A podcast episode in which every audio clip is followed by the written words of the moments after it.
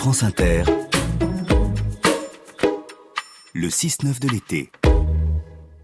Un voyage en peinture, c'est l'art des vacances et le tour d'Europe de Laure Grand Besançon. Vous nous proposez ce matin, Laure, une escale en Espagne avec le portrait du pape Innocent X de Velázquez qu'il a peint en 1650. Hé, hey, Velázquez, passe la merguez. Comment? J'ai dit, hé, hey, Velázquez, passe la merguez. La vache Ce jour-là, Velasquez était fumasse. Cinquante fois qu'on la lui faisait, cette vieille blague franchement pathétique. Oui, c'est vrai. Velasquez, ça rime avec merguez. Mais quoi, ça va? On va pas en faire tout en manchego Vexé comme un pou, et surtout dégoûté, ulcéré, dépité par la lourdeur infâme de ses contemporains, Velasquez voyait tout rouge. Il s'enferma dans son atelier, où il se mit à peindre une toile tout en rouge.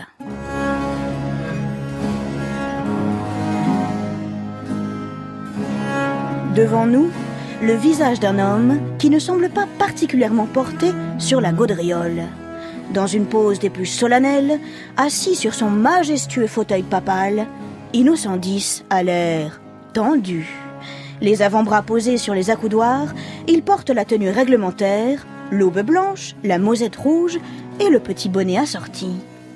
Dans sa main gauche, une feuille de papier remplie d'inscriptions, sans doute sa liste de courses. À l'annuaire droit, c'est bien, il n'a pas oublié l'anneau pastoral. Pas de raquette, pas de tennis aux pieds. Ouf Dormez ce soir sur vos deux oreilles, le souverain pontife ne s'est pas encore transformé en souverain sportif.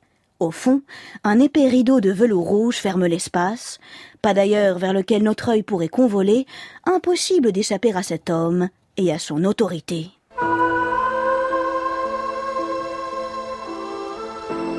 Innocent X n'est plus très jeune. 76 ans le jour où il prend la pause. Mais il n'a rien de sénile. Son œil est vigoureux.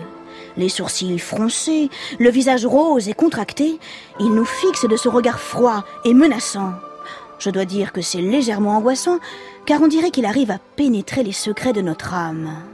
Innocent X voit en nous, mais grâce à Velasquez, nous aussi nous voyons en lui. Et d'ailleurs, on dirait que ça le fait légèrement frémir.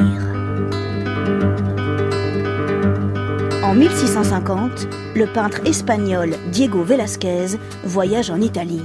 Il séjourne à Rome, où il réalise le portrait du pape Innocent X. Avant lui, plusieurs peintres se sont livrés à ce périlleux exercice, représenter la face du pouvoir papal. Le grand maître, comme souvent, ne fait rien comme les autres. Contrairement à Raphaël, qui tenta de rendre le terrible Jules II plus humain, ou à Titien, qui peignit Paul III entouré de ses deux petits-fils, Velasquez ne flatte pas son sujet en l'idéalisant. Il ne cherche pas à le rendre plus sympathique ou plus doux. Non, il fait un autre choix esthétique. Il choisit de peindre la vérité. Soit. Mais quelle vérité? Car en toute chose, il y en a toujours plusieurs. Eh bien, la vérité anti-cosmétique, celle qui se cache derrière le joli masque des apparences. Et c'est ainsi qu'apparaît sous nos yeux l'authentique visage du pouvoir papal, entre indifférence, intelligence froide et manipulation. Le pape Innocent X, diable, si je puis dire, n'avait pas l'air commode. Et ma foi, c'est assez fascinant à voir.